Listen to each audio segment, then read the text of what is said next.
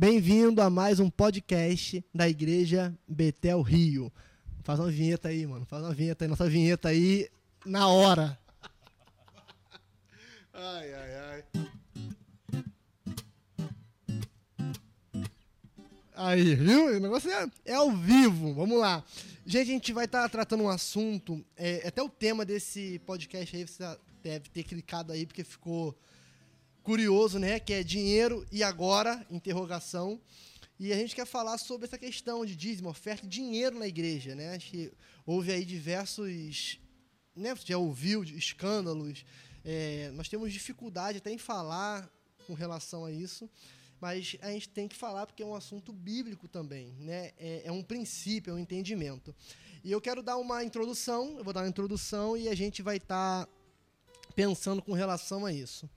É, eu quero começar falando sobre guardar o sábado. Você olha o guardar o sábado ali na lei, ele está no decálogo, né, nos dez mandamentos.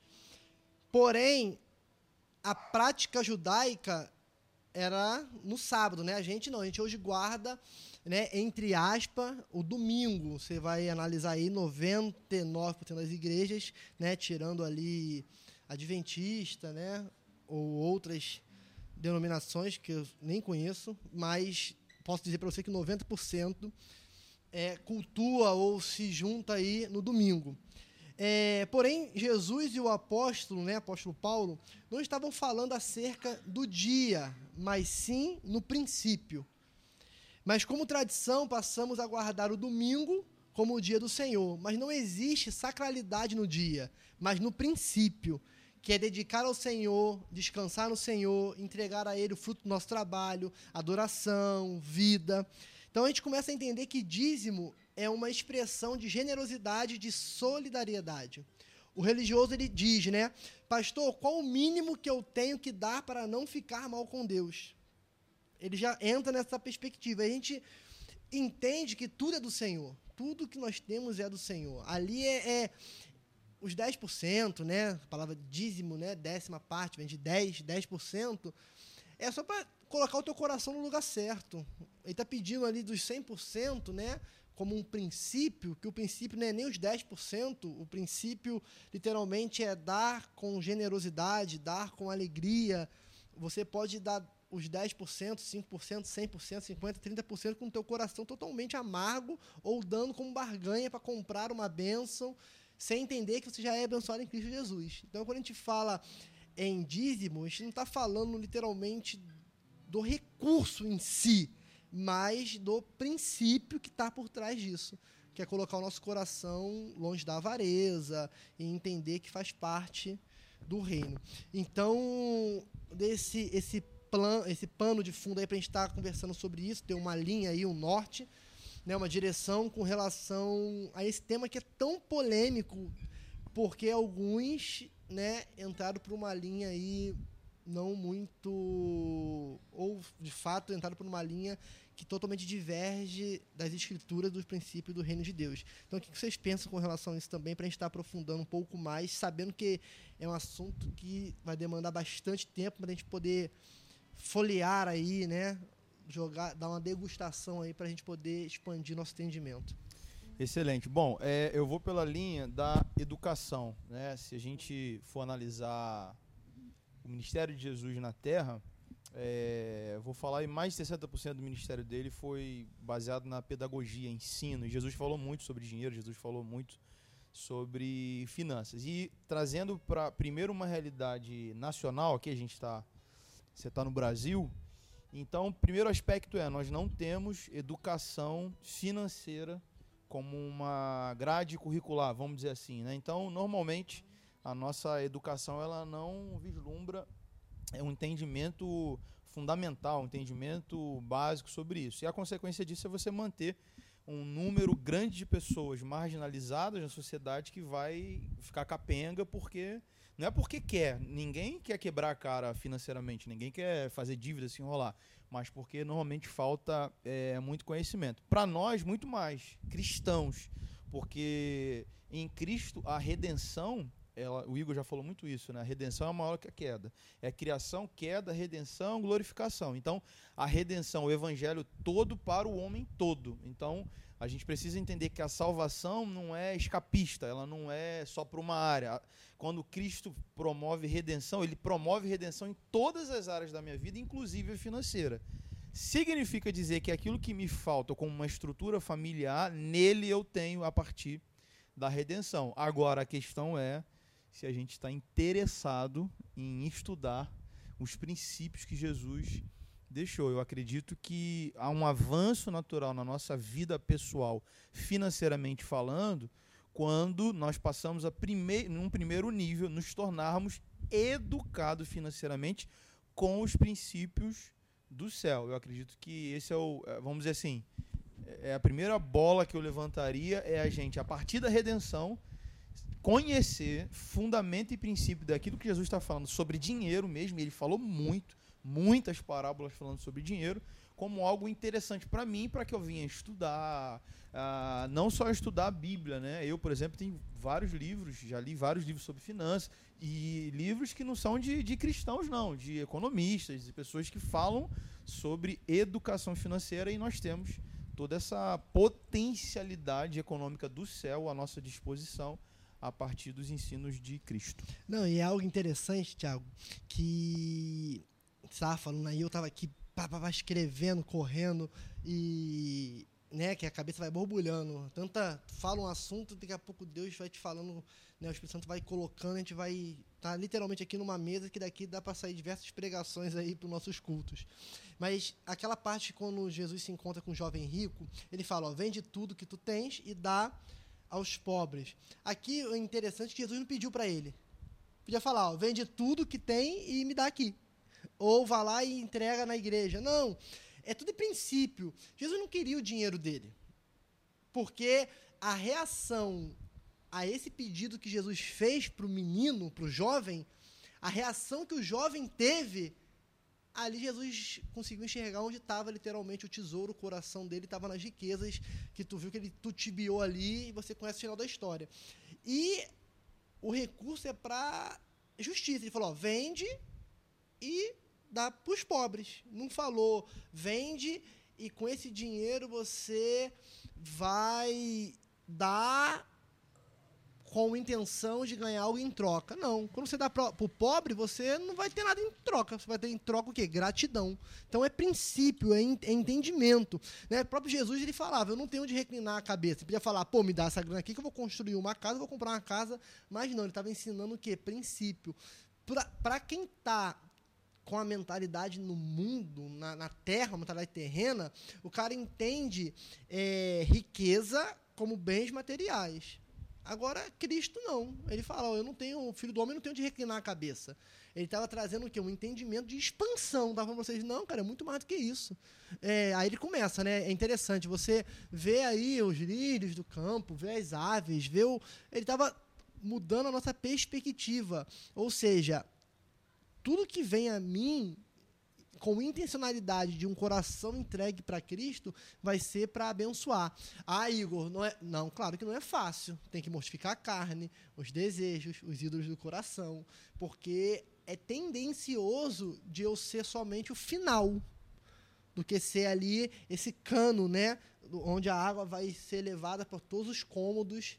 Não, às vezes a gente quer só receber essa água e, e não ampliar isso. Então, assim, é um, é um entendimento que a gente precisa estar tá fundamentando e pedindo. Senhor, guarda o meu, guarda o nosso coração, para que a gente venha entender esse princípio que é a adoração também. Ah, sem dúvida. Eu, vi que o, que o Igor estava falando aí sobre o jovem rico. Eu lembro que quando ele chegou para Jesus e começou a trocar aquela ideia, uma das, das respostas que ele deu para Cristo foi que ele já guardava a lei. E guardar a lei não é suficiente. Aquele jovem ainda estava na lei. Ele não tinha entendido a graça. A graça é o lugar onde tudo nós entregamos, porque reconhecemos que, reconhecemos que tudo veio dele. Nós recebemos dele e retornamos para Ele entregando tudo. Então, assim. Exatamente, né? É, agora, tem o seguinte, né? A gente precisa também entender, e o Igor começou falando de oferta, né? Sobre essa questão de 10% e tal. Isso é algo muito mal compreendido pelas pessoas dentro da igreja, porque existem poucas é, pessoas que se dispõem a realmente é, é, é, dissecar esse assunto, conversar sobre isso, expor sobre isso. Isso fica meio que sendo um tabu, né? Quando chega assim, tem muitas igrejas, né? Que a gente vai que. É, tem até aquilo que a gente sempre ouve, não, na hora da oferta é a hora que as pessoas vão sair, vão no banheiro, vão beber uma água e tal, porque as pessoas ficam meio que constrangidas, né? Tem pessoas que acham assim, ah, pô, vamos ver que não, eu não estou colocando nada, ou coisas do tipo. Na verdade, a gente precisa é, rever essa questão é, de fundamento dentro da vida da nossa vida e de todos os nossos irmãos do que é ser grato, do que é, é ofertar ao Senhor com gratidão, com o princípio certo. Educação, é isso aí. É, e, e, juntando essas duas coisas, eu, eu penso o seguinte, né? É, primeiro, Deus espera que nós sejamos gratos, sejamos pessoas que in, e, venhamos entender que tudo o que temos vem dele e que de forma gratuita e de forma é, agradecida nós estamos é, entregando parte disso a ele, ele sabe que nós precisamos, do que nós precisamos para viver, e ele mesmo provê isso. Mas, assim, é, é até um ponto um pouco polêmico, mas as pessoas pensam assim, né? Ah, aquele papo, ah, minha oferta vai para o pastor, ah, minha oferta vai para a igreja. Irmãos, você que participa de uma igreja, que é membro de uma igreja, você sabe que a igreja ela tem custos. Ela tem custos para se manter aberta. A gente, se a gente voltar no Antigo Testamento, a gente vai entender que existia é, a, a, tribo de Levi, os levitas, eles eram os responsáveis pelo templo. E eles se mantinham com as doações das outras tribos que vinham ali e depositavam as suas doações. E essas doações elas serviam para a manutenção do templo e serviam também para a alimentação, para a subsistência dos levitas que trabalhavam ali. Então a gente. Não estou dizendo que você. Ah, ah, você vai voltar para a lei. Não. Estou pegando um exemplo que ele é pertinente para hoje também. Porque existe um custo a ser quitado, existe investimentos que estão sendo feitos. E quem serão as pessoas que irão manter esses investimentos? Nós, que partilhamos, que entendemos que aqui a igreja é o corpo de Cristo, que aquela congregação que você está vivendo ali, é, é, está participando ali naquela e vivendo a realidade do corpo de Cristo naquela localidade, ela é a extensão do reino ali. E a igreja ela é, é um organismo que investe em pessoas. E nós, como filhos, precisamos entender que a prioridade é, é exatamente isso: é amar as pessoas, investir nessas pessoas e entender que é, o, o, precisamos cumprir esse mandamento primoroso, maravilhoso que Jesus Cristo nos deixou, que é de amar o nosso próximo como a ti mesmo, como a nós mesmos. Né? Então, assim, pincelando essa questão da oferta na vida da igreja, a gente precisa refletir isso. E Jesus elevou o nível da oferta lá em cima, né?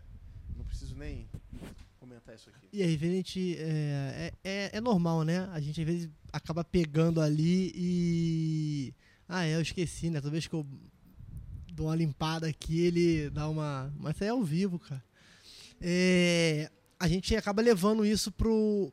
Ah, mas por causa de um erro de alguém, ou porque uma experiência ruim, você acaba generalizando tudo e todos, colocando de fato dentro da mesma sacola ali e deixando. Mas isso é entendimento. E, gente, eu tenho aprendido isso. Isso não se discute. O cara que não quer dar, que, que não vai dar mesmo. O cara que fica ali questionando é porque ele não entendeu o princípio. Isso aí é eu posso até aprofundar mais um pouco e até me responsabilizando por isso que eu vou falar.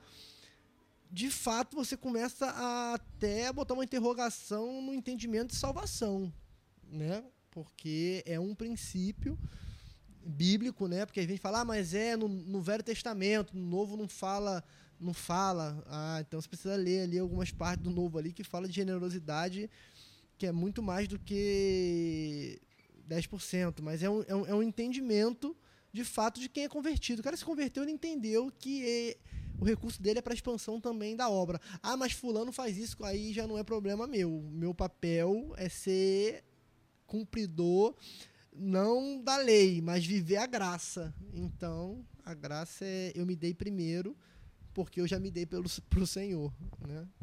Interessante, Igor, isso que você está falando aí.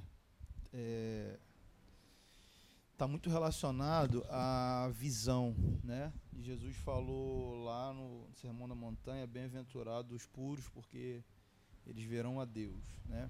A, o alcance da graça para um pecador salvo é, faz essa obra completa e vai tirando a gente de um nível é, pequeno, circunstancial e vai elevando gradativamente, à medida que eu me dou para isso, vai elevando a minha consciência, como se fosse um desenvolvimento de um código, né? Mas, como você falou muito bem, é, princípios.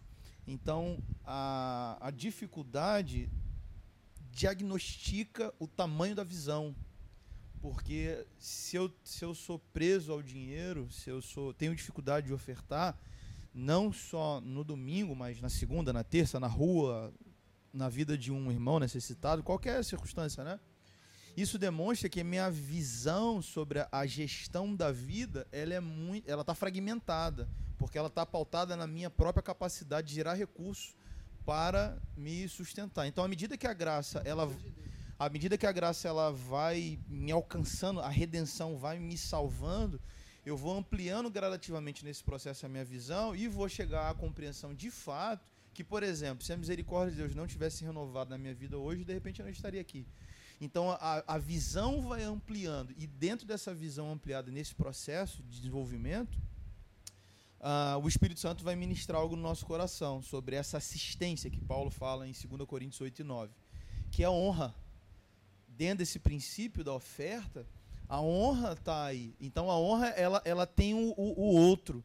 Então eu, eu, saio de cena para que o outro é, apareça. Então o que eu, o meu o, o sentido do meu trabalho já não é mais somente a minha responsabilidade com a minha família, mas o sentido do meu trabalho é o irmão que de repente está necessitando. Essa semana o Espírito Santo falou comigo, aconteceu algo, fui encher a bicicleta do Caleb no posto, Pneu. A, o, o, pneu lá. Aí, às vezes, essas pessoas que ficam lá, né, enchendo. Aí a bicicleta pequenininha, né, do Hulk, ele tem. Aí encheu o primeiro pneu de boa. Quando foi encher o segundo, o cara botou lá e foi rápido e puf, explodiu, estourou lá a câmera e quebrou o ar. Eu falei assim, e no, nessa crise que a gente tá, eu falei, misericórdia, se eu chegar em casa agora com essa bicicleta, comecei a rodar, achei um cara. Achei uma loja, o cara me cobrou, sei lá, 140 reais. Fui numa outra loja, o cara me cobrou 45 reais para fazer a mesma coisa. E veja, eu tinha 45 reais na minha carteira naquela hora ali. Paguei, fui para casa. Eu, no primeiro momento eu pensei assim, eu falei, caramba, gastei à toa 45 reais. Na hora o Espírito Santo falou assim, e se esse cara, tudo que ele precisasse fosse esses 45 reais agora? Olha o que, que eu permiti acontecer e você abençoou a vida dele por um serviço. Ele trabalhou, então a gente precisa estar desprendido e ampliar a nossa visão para entender que é Deus que nos sustenta. Se Deus me sustenta, o que eu tenho não é pão, não é tudo, tudo não é pão, é pão e semente. Então quem cuida de mim é o Senhor. Então eu passo a não ter mais essa visão ah, limitada, mesquinha. Eu, eu compreendo que Deus que cuida, Deus que renova, Deus que faz todas as coisas, então isso gera no nosso coração um entendimento para que a gente seja generoso, liberal, não só num culto, mas na, na, vida, como um estilo de vida de adoração. E é legal porque eu já ouvi diversos, já até né, você orienta, fala ali.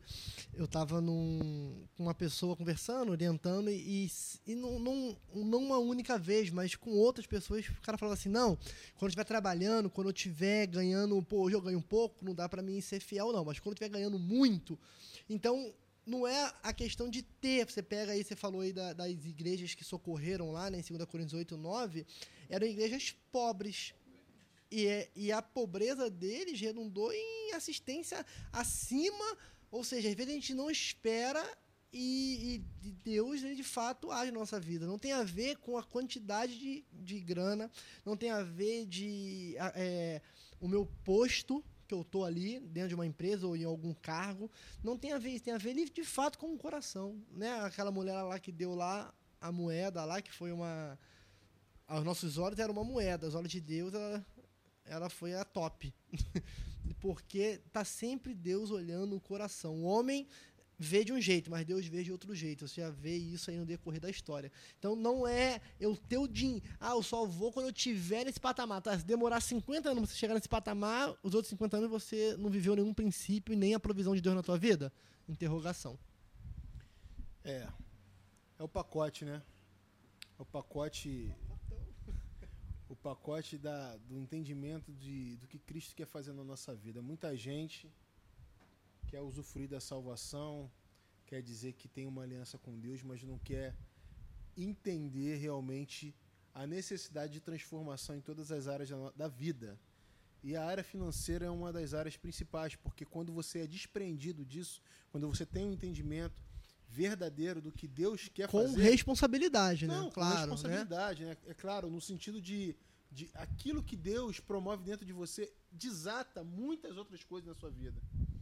Porque é incrível, né? Mas Jesus, quando ele fala sobre o dinheiro, ele coloca é, o dinheiro como um rival né, da adoração, vamos colocar assim, né? Você não pode adorar a Deus e ao dinheiro, ao Senhor e ao dinheiro. É uma coisa que rivaliza, né? Já, já pensou nisso? É, é você colo colocar um, um, um nível de competição pau a pau, mesmo nível, você vê como é importante essa questão, né? E a gente precisa realmente entender que isso é um princípio individual. A gente não depende de ninguém para desenvolver isso. Isso é algo que o próprio Espírito ministra e as Escrituras nos ensinam a respeito disso. Às vezes você quer esperar que alguém faça alguma coisa para você fazer. Faça você mesmo. A gente acaba colocando aquela é, é, pesos, né? Pesos e medidas, né? Dos pesos dos eu não sei como é que é essa do peso aí da medida aí, mas você entendeu aí que tá ouvindo. É, o cara fala assim: "Ah, eu menti é pecado, eu roubei é pecado, eu adulterei é pecado, eu". Só que a gente tem que entender que a avareza também é pecado. A avareza tá na listagem lá dos pecados, né? Punch da obra da carne lá. Então, a minha oração é que eu, eu, não, eu não quero ser um cara pão duro que é a avareza, né, trazendo para nossa linguajar aqui, é, é, é, uma pessoa pão dura. Tu já viu aquela criança, né? Você tem que ensinar desde pequeno. O cara vai, vai, vai crescendo sendo pão duro. O cara é mesquinho. O cara ali, não, briga por centavos. E aquela. Meu irmão, vai lá, tá tudo certo. Ah, eu saio como bobo, beleza, faz parte, mas é, é muito pouco. E, e, essas discussões, quando tu fala de dinheiro, é, na igreja hoje, então, assim, né? Parece que o, o, os mais antigos eram, entre aspas, pareciam, né? Eram mais fiéis ou, ou mais zeloso. Hoje tu vai falar isso, o cara fala, ah, é religioso, ah, tu não é do reino, ah, mano, você não entendeu nada. Tá viajando na maionese, o que não é o que eu falo, é o que eu vivo, é o que eu faço que vai realmente dar um, um carimbo naquilo que Deus tem para a nossa vida. É, que Deus te abençoe. Esse assunto aí, de repente você deve ter falado: caraca, é, não era um assunto que eu queria ouvir, mas é necessário que a gente venha expandir a nossa mentalidade. Que Deus te abençoe.